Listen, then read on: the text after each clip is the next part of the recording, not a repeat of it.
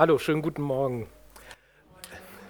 Es ist schön, dass wir alle zusammen sein können zu diesem Familiengottesdienst. Und ähm, das erste Bild habt ihr alle schon gesehen. Ihr habt, seid alle damit eingeladen worden. Ihr habt alle ein großes Geschenk gesehen mit so einer ganz kleinen Uhr. Ja? Und wir haben gerade in dem Anspiel gesehen, eins der liebsten Geschenke der Deutschen. Kannst du mal bitte eine Folie weitermachen? Es ist nämlich der Gutschein. Tatsächlich ist es so, dass 49 Prozent der Deutschen am liebsten einen Gutschein kaufen. Und leider ist es so, dass auch viele der Gutscheine leider verfallen. Also ein Trend, der sich immer wieder bewahrheitet. Ja, wir kaufen und geben uns sehr viel Mühe dabei beim Kauf. Ja, und ähm, wenn man jetzt mal genau über sich selber nachdenkt, was schenke ich denn eigentlich? Also was glaubt ihr, was, wie seid ihr selber so als Deutsche unterwegs? Dann ähm, seid ihr zu 50 Prozent alle schon online unterwegs. Das heißt, die Hälfte von euch kaufen eigentlich heutzutage schon alles online. Ja, also ein Trend, der immer weiter nach vorne geht. Es dürfte heute auch schon mehr sein. Und viele von euch haben normalerweise im November die wichtigsten Geschenke, so meint ihr, habt ihr gekauft. Aber trotzdem sind 20 Prozent der Deutschen am Heiligabend früh morgens mindestens noch unterwegs, um die letzten Geschenke zu bekommen. Und das werden auch meistens Gutscheine.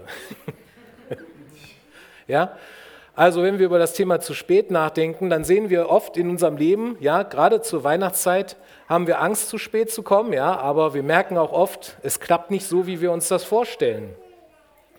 Und ähm, wenn wir dann uns nochmal das Geschenk genauer anschauen, dann sehen wir hier, ja, es ist fünf vor zwölf, ja, und ähm, Manche denken bestimmt, was soll das denn jetzt werden? Was hat der denn vor? Ja, also warum fünf vor zwölf? Ja, ähm, das ist eine Redensart. Ja, die Redensart ist schon länger her und eigentlich ähm, soll die kurz oder knapp sagen, ja, es ist kurz vor knapp. Ja, also das letzte Stückchen, wenn du jetzt nicht das machst, dann ist vorbei. Ja, und eigentlich haben die älteren Generationen dazu ein ganz anderes Verhältnis. Denn in den älteren Generationen ähm, bezeichnet man sowas eigentlich als die Weltuntergangsuhr. Ja? Ähm, das ist etwas, was 1947 ähm, eingeführt worden ist. Das war in einer Zeitschrift von Atomwissenschaftler, Bulletin of Atomic Scientists. Und die haben gesagt, das, was, woran wir forschen, das ist so heiß, ja, wenn wir darüber nicht nachdenken, wie wir damit vernünftig umgehen, dann ist es bald zu Ende. Und die haben damals 1947 die Uhr gestartet mit sieben vor zwölf. Dann ähm, 1953 stand diese Uhr zwei Minuten vor zwölf. Da war der Kalte Krieg begonnen. Die ähm, Amerikaner und die Russen haben sich gegenseitig die dicksten Atombomben als Tests um die Ohren gehauen. Zu der Zeit gab es dann die Wasserstoffbomben. Ja, und da hat die Politik gesagt, nachdem sie das gesehen haben, zwei vor zwölf, wir sind ganz knapp davor, wir müssen was tun in den Zeiten des Wohlstands und wo es uns immer besser ging, wurde dann nach und nach die Uhr wieder zurückgeschraubt. Ja? Und wir hatten 1991, nach dem Mauerfall, nachdem der Kalte Krieg zu Ende war, Abrüstungsvertrag unterschrieben war, hatten wir 17 vor 12. Man überlegt jetzt mal, 1991 ist ja gar nicht jetzt so weit, ja? würde man fühlen. Ja? Aber ähm, wir haben es geschafft, ja? dadurch, dass Hochmut und alles Mögliche weiterkommt. Ähm, dass das wieder schlimmer geworden ist. Wir hatten 2007 wieder 5 vor 12 und ähm, im Januar 2019 war, wurde sie wieder mal veröffentlicht, ja, vom ehemaligen Gouverneur von Kalifornien, Jerry Brown, und dem amerikanischen Verteidigungsminister, das ist der gute Mann, der sonst auch ähm, entscheiden darf, was gerade passiert mit den ganzen Waffen, ähm, der hat diese Weltuntergangsuhr auch mit veröffentlicht. Ja? Und ähm, die ähm, Präsidentin von diesem Bulletin of Scientists, Rachel Bronson, die ähm, hat halt letztendlich gesagt, ähm, ähm, dass die Uhr hier nicht weiter vorgestellt wurde, sollte nicht als Zeichen der Stabilität gewertet werden, sondern als eine nachdrückliche Warnung. Es ist, äh, und ähm, es ist ein Zustand, der so beunruhigend ist, wie zu den gefährlichsten Zeiten des Kalten Krieges. Also wir leben in einer Zeit eigentlich, wenn das die Wissenschaftler selbst bewerten würden, würden die sagen, das ist extrem eine sehr schwierige Zeit. Und der frühere Gouverneur von Kalifornien beschreibt das so, wir sind fast wie die Reisenden auf der Titanic, die den Eisberg vor sich nicht sehen, während sie die Speisen und die Musik genießen. Ja, also hier wird, finde ich, ein sehr düsteres Bild schon fast gemalt. Ja, ähm, wenn wir über das Thema zu spät reden, ja, dann sollten wir uns vor Augen halten, es ist manchmal vielleicht auch kurz vor zwölf. Ja, was machen wir mit so einer Information? Ja, ähm, weil letztendlich ähm, sind, haben wir als Christen eigentlich eine andere Beziehung zu Geschenken. Ja? Ähm, wir Christen, wir glauben eigentlich, dass wir das größte Geschenk auf Erden schon bekommen haben. Ja, meine Frau hat heute Morgen noch gesagt, ähm, wenn du über das große Geschenk redest, dann denk an die Lilly. Ja? Die Lilly war nämlich unser großes Geschenk. Die ist, hatte gestern Geburtstag, ist 15 geworden, ja, und damals war die zu der Zeit das schwerste Baby, ja. Aber ähm, ja, ja, kurz vor Ende des Jahres war die das schwerste Baby. Danach kam Nummer eins, aber war ein ganz schöner Brocken. Da würde ich über große Geschenke denken, aber als Christ denke ich noch über was ganz anderes als Geschenk. Danke.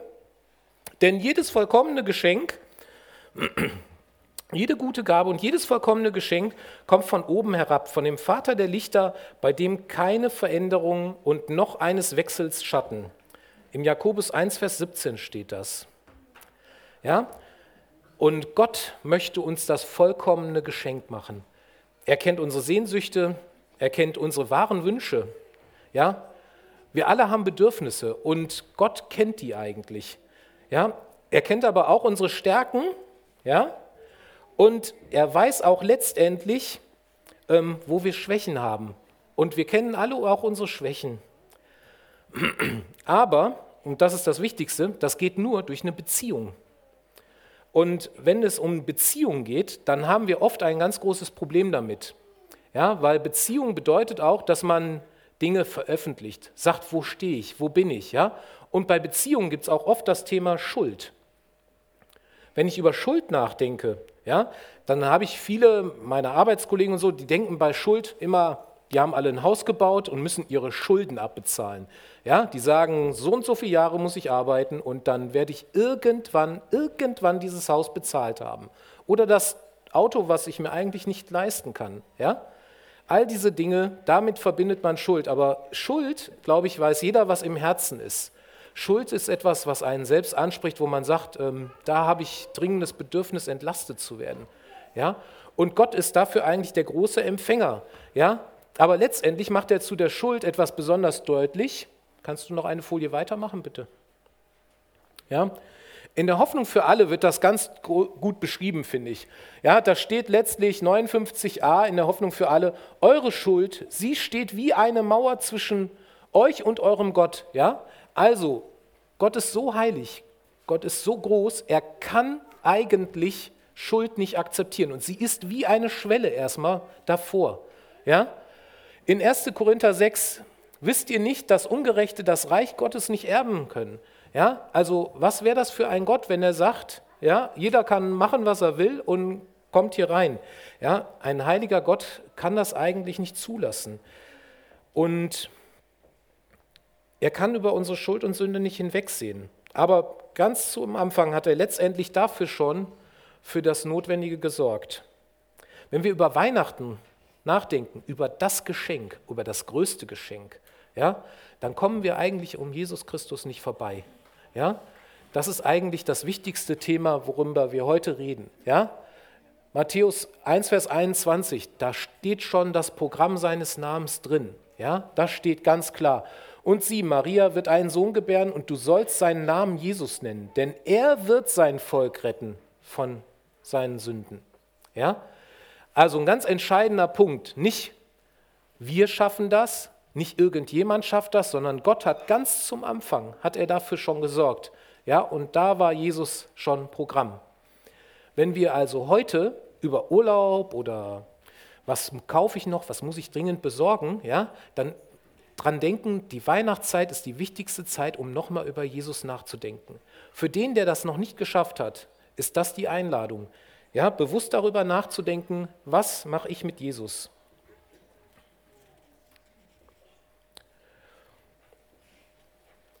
Wie kann ich dieses Geschenk eigentlich annehmen? Ja, also vorhin haben wir ja gesehen, das Geschenk hier, das blieb da liegen. Es blieb die ganze Zeit liegen, ja. Und ähm, so ist das eigentlich auch mit dem Geschenk, was Gott oft anbietet bei Menschen. Sie lassen das Geschenk leider liegen, weil das Geschenk ist eigentlich, ähm, dass ich meine Schuld und Sünde eigentlich zu Jesus bringe ja, und sie da abgebe. Das ist eigentlich das größte Geschenk, Gottes Gnade und dass ich da meine Last loswerde. Aber ganz viele Menschen schaffen das eigentlich nicht. Und jeder ist eigentlich dazu aufgerufen, letztendlich sich zu Gott hinzuwenden und seine Last abzugeben. Ähm, es wird ja oft diskutiert, wie muss ich das denn machen und ähm, gibt es dafür eine besondere Brau Gebrauchsanweisung. Die Gebrauchsanweisung dafür steht eigentlich schon direkt in der Bibel. Ähm, und zwar in der Apostelgeschichte. Da steht es klipp und klar. Da wird es genau gesagt, was ich eigentlich machen muss. Noch einfacher geht eine Gebrauchsanweisung heutzutage nicht. Ja, da steht es ganz klar, so tut nun Buße und bekehrt euch, dass eure Sünden ausgetilgt werden, damit Zeiten der Erquickung kommen vom Angesicht des Herrn und er, ähm, und er den euch vorausbestimmten Jesus Christus sende.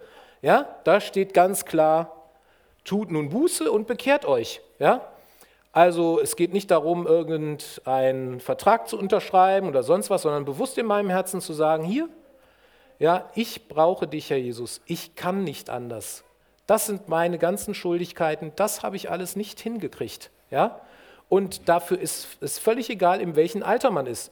Als kleines Kind oder als alter Mann. Ja? In jedem Alter ist man eigentlich dazu eingeladen.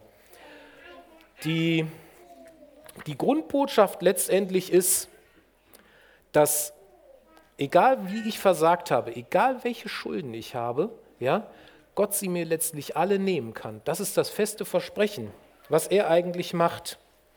Und hier ist der klare Punkt, ja, wo ich vertrauen muss, wo ich sagen muss, ja, ich will oder na, ich schaffe es nicht, ja. Und ähm, in Johannes ähm, 1, Vers 12 steht, so viele ihn aber aufnahmen, denen gab er das Recht, Kinder Gottes zu werden, denen, die an seinen Namen glauben. Ich glaube, dafür hatte ich keine Folie, ne? Gott. Ähm, nachdem sie, ähm, nachdem das äh, so wie da steht, letztlich getan worden ist, konnten sie sich Kinder Gottes nennen. Und das ist eigentlich der Punkt, um den es heutzutage geht. Und das ist für die Kinder hier vorne genauso wichtig, ne? dass ich irgendwann mal vielleicht den Herrn Jesus annehme, ja, genauso wie für die Älteren von uns. Jetzt gibt es natürlich viele Sachen, wo jeder sagt, hier, das und das ist mein Thema, ich komme damit nicht zurecht oder ich will darüber reden. Hier vorne ist nachher Zeit dafür, da kann gerne noch jemand nach vorne kommen und sagen, hier, ähm, ich würde da gerne mal drüber reden oder ich habe noch Probleme damit oder ich glaube das nicht, warum seid ihr eigentlich so der Meinung? Jeder ist hier vorne eingeladen, kann gerne mit uns als Älteste oder Pastoren nochmal darüber reden, ähm, dass wir heute die Zeit wirklich nutzen und sagen können, es war nicht zu spät, sondern ich bin mir gewiss, dass ich ankommen werde. Das ist eigentlich das, was wir uns wünschen. Also, das hatte ich nochmal dann am Ende die letzte Folie. Nein, nicht die, da drüber. Ich hatte eine da drüber. Danke. ja? Ähm, wenn wir also über die Geschenke nachdenken zu Weihnachten, sollten wir bewusst daran denken, die Zeit für jeden Einzelnen ist da und jeder sollte in seinem Herzen wirklich nachhören, bin ich ein Kind Gottes, weiß ich, wo ich hingehöre, komme ich in das Reich Gottes oder ähm, hier habe ich heute Bedarf und nutze die Chance bewusst und nehme Jesus an. Das ist die bewusste Einladung für heute. So, wir wollen noch mal kurz beten zusammen. Dann müsst ihr einmal ganz kurz ruhig sein. Okay? Ja, danke. Ja, großer Herr und Heiland, wir wollen dir Danke sagen, dass du unsere Herzen kennst und dass du der Herr unserer Gedanken bist. Du lädst uns bewusst ein und möchtest einen großen Stellenwert in unserem Leben einnehmen, eine besondere Rolle als Retter und Erlöser. Möchten nicht bitten, für jeden Einzelnen, der das noch nicht geschafft hat, dass er die Zeit hier findet, in Ruhe darüber nachzudenken, dass wir wirklich sagen können, keiner wird heute zu spät kommen, sondern jeder weiß, wo er hingehört. Möchten dich um besonders deinen Segen bitten, nachher auch bei den Gesprächen und dass du auch bei dem Essen und so, dass du da wirklich unter uns bist und im Mittelpunkt bist und dass wir deinen Namen erhören und erhöhen. Amen.